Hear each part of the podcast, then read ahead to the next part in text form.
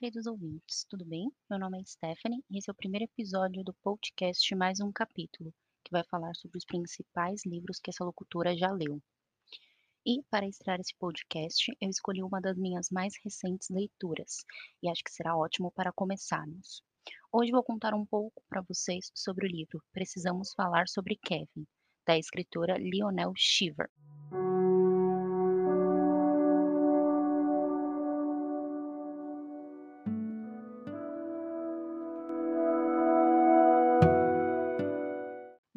Primeiro quero contar um pouco porque eu só li esse livro recentemente. É, primeiramente, eu assisti o filme baseado no livro, porque lembro que uma amiga da faculdade me indicou e eu fiquei curiosa com a história. O filme é de 2011 e ganhou várias indicações e prêmios também. Mas o que mais me chamou a atenção, além das ótimas atuações de todos os atores, foi a história em si. Então, eu assisti o filme por volta de 2018, mais ou menos, e fiquei fissurada. Procurei o livro em alguns sites, mas não tinha disponível, então fui perdendo um pouco do interesse por não conseguir achar o livro para comprar. Até que o ano passado eu comprei um Kindle e decidi que esse seria o primeiro livro que eu compraria e foi isso que fiz. Uma das coisas que mais gostei foi a proximidade da história do livro com a história apresentada no filme. Por isso, acho muito válido falar sobre esse grande livro. Agora vamos falar um pouco sobre a história.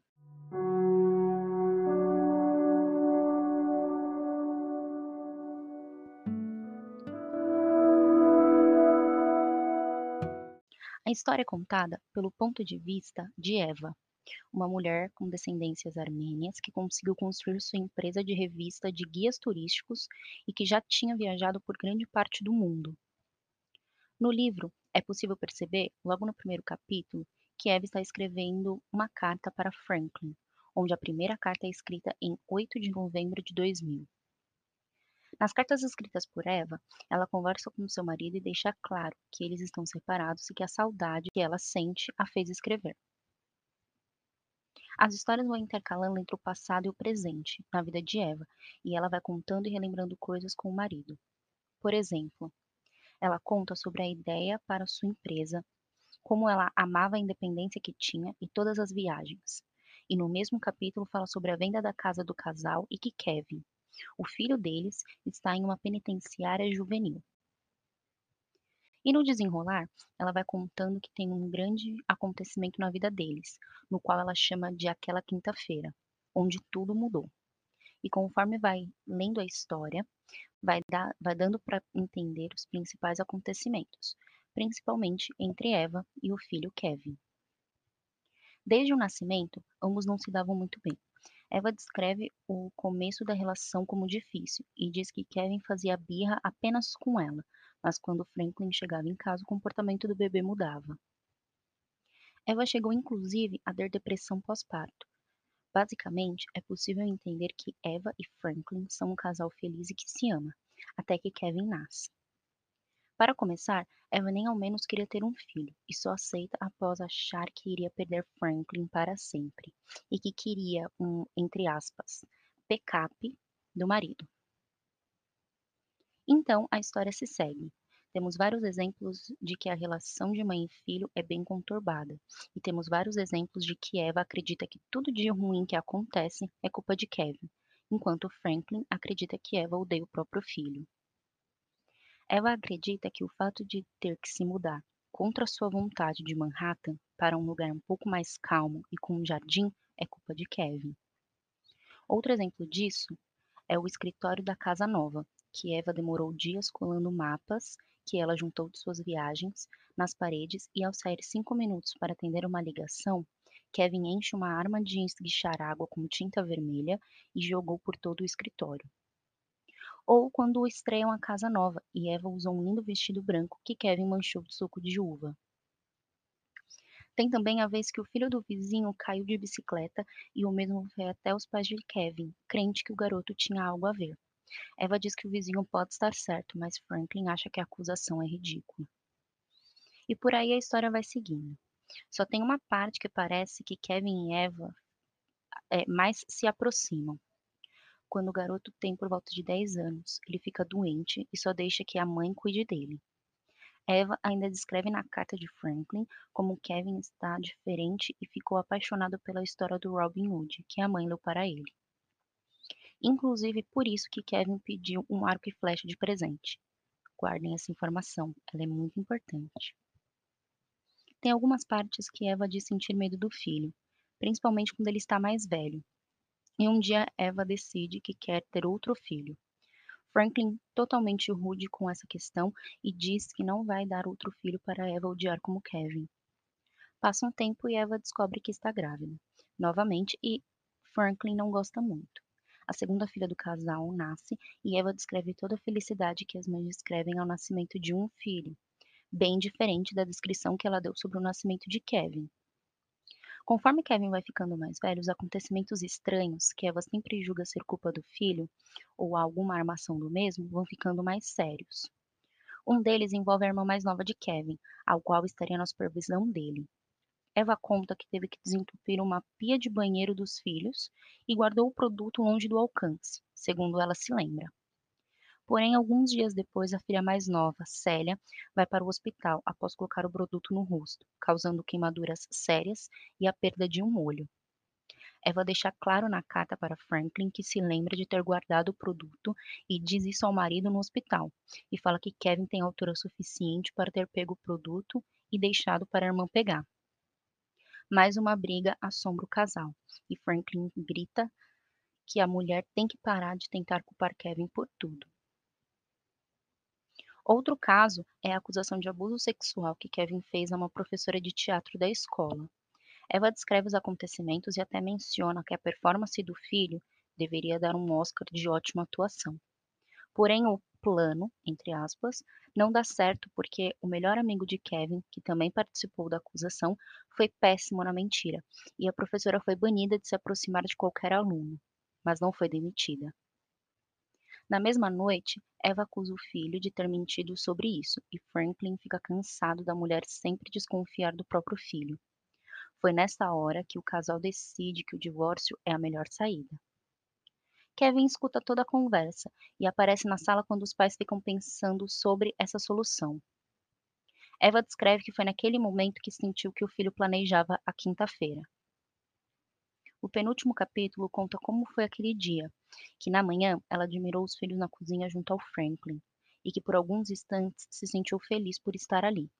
Mesmo depois da decisão do divórcio, ela e o marido não tinham mais tocado no assunto, tentando tomar decisões sobre a custódia ou sobre a casa. Só teve um momento nesse, nessa manhã que ela achou um pouco estranho, que foi quando Franklin chamou Kevin para conversar sobre uma câmera e, né, e nesse momento, Kevin gritou com o pai, falando que não queria mais saber sobre aquilo. E deu um mini show, assim, sobre isso. E o Franklin ficou um pouco também admirado com aquilo, porque o Kevin nunca tinha feito isso. Mas logo depois isso passou. Parecia uma manhã normal. Ela se despediu de todos e foi trabalhar. Por volta de umas sete horas, alguém no escritório informou que alguma coisa estranha tinha acontecido na escola em que o filho de Eva estudava. Eva também conta como aconteceu. Segundo os laudos da polícia, tudo foi premeditado e Kevin realizou o plano apenas três dias antes de fazer 16 anos, porque sabia que iria para a prisão juvenil.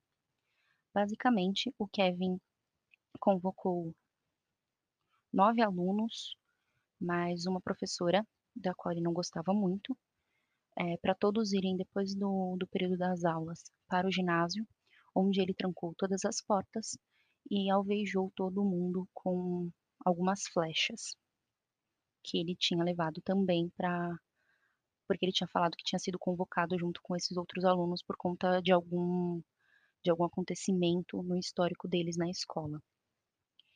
É, depois que ele terminou de fazer tudo isso, por volta de umas 5 horas da tarde, ele desceu da onde ele estava, com todo mundo já morto, deitou, sentou no, num canto do ginásio e ficou esperando até que alguém chegasse. O zelador chegou por volta de umas 6 horas, tentou abrir, viu que estava trancado por dentro, um cadeado, e chamou a polícia. A polícia chegou por volta de umas 7 horas, arrombou o ginásio e prendeu o Kevin, que era o único sobrevivente que estava lá. É bem triste ler toda a parte em que Eva tenta falar com o marido, a caminho da delegacia após ver o filho algemado em uma viatura. É muito mais triste a descrição dela ao chegar em casa e ver que Kevin também matou seu pai, Franklin, e sua irmã, Célia, com flechadas. No fim do livro, Eva vai, é, vai, visitar o filho, como faz durante todo o livro, e pela primeira vez pergunta o motivo dele ter feito o que fez. Kevin responde que antes ele achava que sabia, mas agora não tinha tanta certeza. Essa última visita de Eva foi é, após completar dois anos desse massacre que ele fez na escola dele. Então foi por isso que ela conseguiu visitar ele em uma data é, diferente, né, da que ela sempre visitava. Ela sempre visitava ele no primeiro sábado é, de cada mês. Mas ela conseguiu isso porque em três dias ele também faria 16 anos e iria para uma prisão é, de adultos, né? Ela descreve o filho como cabisbaixo e triste. E quando questionado sobre isso, ele fala que em três dias, ao fazer 18, vai para uma penitenciária de verdade. Ao final, Kevin entrega uma caixa de madeira à mãe. Ela sabe que ali tem o olho de vidro de Célia, mas não abre a caixa. Ela agradece o presente, abraça o filho e vai embora. Essa parte é um pouquinho diferente do filme, porque no livro só aparece ela indo embora e né, conversando com o Franklin sobre a mudança que ela reparou no, no Kevin. E no filme, depois que ela se despede dele, ele não entrega o olho de vidro para ela. Ela vai embora. E aí, quando ela chega na nova casa dela, né, que ela vendeu a casa antiga, quando ela chega na nova casa dela, ela entra num quarto que ela fez pro Kevin e deixa tudo arrumado como ele tinha deixado arrumado o antigo quarto dele. Que ela fala que ele deixa bem organizado, que ele é bem metódico, né, com, com o quarto dele. E aí ela arruma tudo bonitinho e deixa meio entender que ela tem esperança de que quando ele cumprir toda a pena dele, ele volte e more com ela. Bom, agora eu vou dar minhas considerações.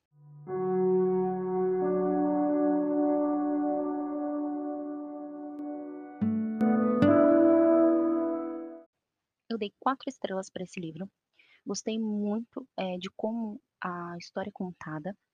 Achei que no começo não me chamou muita atenção, mas acho que é porque eu estava muito ansiosa para chegar logo na parte do Kevin, porque eu queria entender todas as coisas. Eu lembrava de poucas coisas do filme, porque faz muito tempo que eu assisti o filme.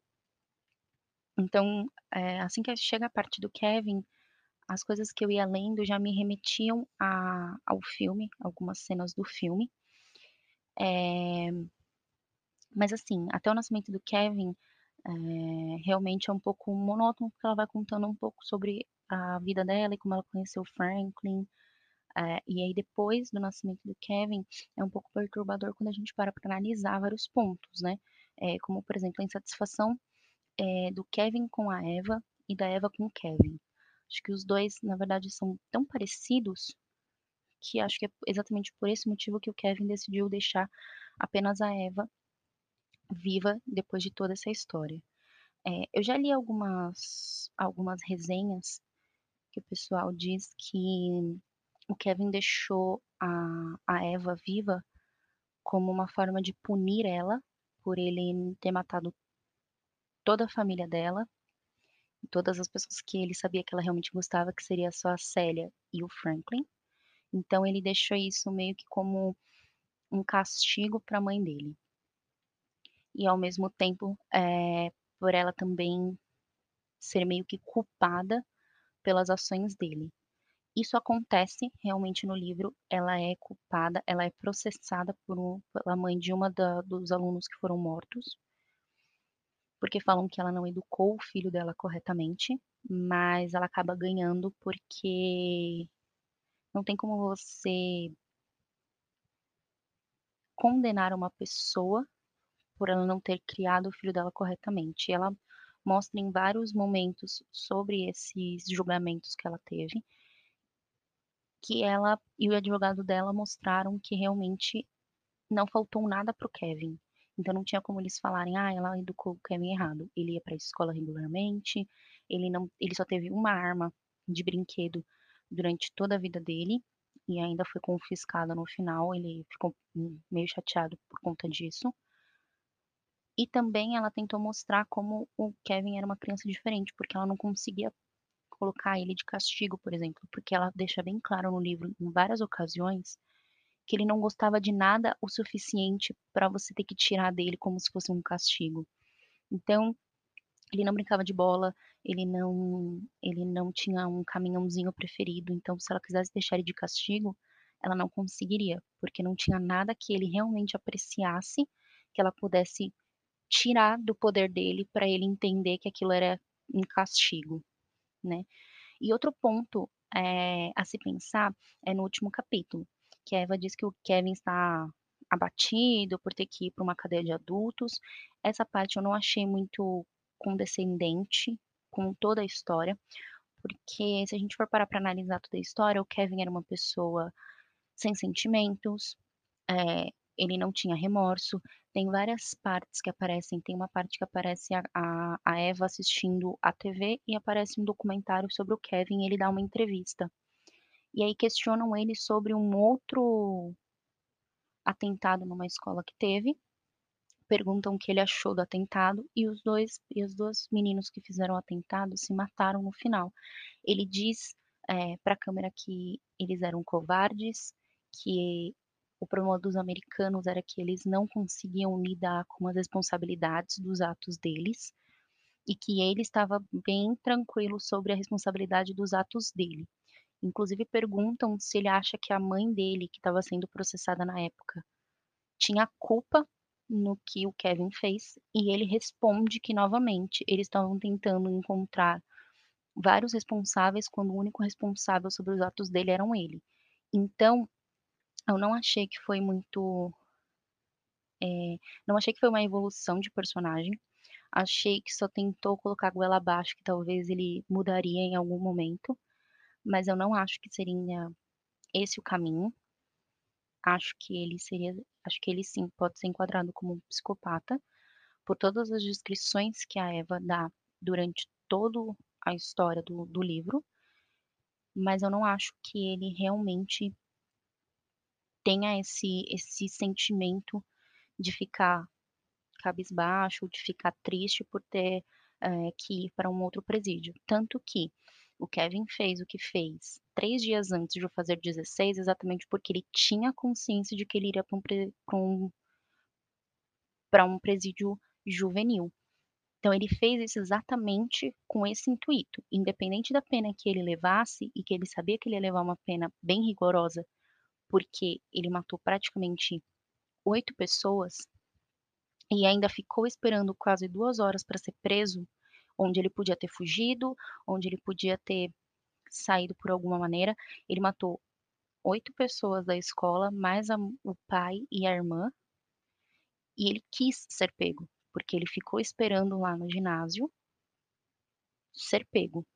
Então eu não acho que que a mudança que tentou ali meio que mostrar no final do livro é muito verdadeira, eu acho que foi uma coisa um pouco forçada, e isso inclusive tirou, eh, uma notinha aí no meu pra mim, né, por isso que ficou apenas com 4 estrelas. Acho que talvez se a escritora tivesse seguido com o personagem do jeito que ele era, eh, acho que teria ficado muito melhor. Acho que ela poderia ter trabalhado de algumas outras formas aquele fim.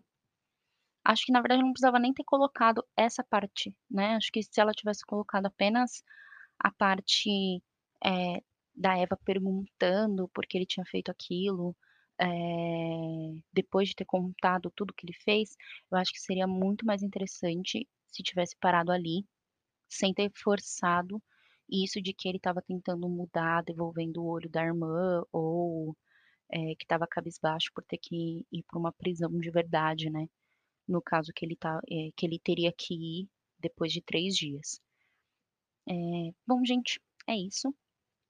Essa é foi um pequeno resumo, né, sobre a história do Precisamos Falar sobre Kevin. É um livro que eu indico bastante, eu achei bem interessante, eh não é um livro muito fácil de ler, eu acho que a escritora eu estava dando uma pesquisada sobre a escritora, ela é jornalista, então tem algumas palavras ali que eu falei: "Meu Deus, que que é isso?". Tem ela usa realmente um um linguajar assim difícil, é, é preciso entender bem ali. Teve vários trechos que eu tive que voltar porque eu não estava conseguindo entender a colocação dela ali. Mas é um livro, eu achei bem inteligente. Gostei de como ela fez a escrita, de indo para o passado, contando um pouco do, do presente e intercalando isso. É, gostei da surpresa também dela segurar ali como se durante a história ela e o Franklin só estivessem separados, né? Ela estivesse mandando realmente as cartas, até você entender que na verdade o Franklin morreu e ela está escrevendo as cartas só para como um, um ponto de fuga, porque ela realmente sente muita falta dele. E é isso. Acho que é um, um livro que vocês realmente devem considerar. É um livro bem legal. É... Se vocês tiverem algum interesse, alguma coisa, vão atrás, porque é bem legal. Bom, gente, é isso. Esse foi o livro que a gente conversou um pouquinho hoje. É... No próximo episódio, a gente vai falar sobre o livro Se Eu Ficar, é, que também tem um filme e é bem legal. Se vocês quiserem dar uma pesquisada para ouvirem o podcast da semana que vem, eu recomendo. E se vocês quiserem conversar, tirar alguma dúvida, eu vou deixar na inscrição o meu Twitter, que é minha fanpage. Se vocês quiserem conversar comigo, pode me, me procurar por lá e a gente bate um papo sobre esse livro. E recomendo esse livro, lembrando que a minha nota é quatro estrelas para esse livro, tá bom? Um beijo e até o próximo podcast de mais um capítulo.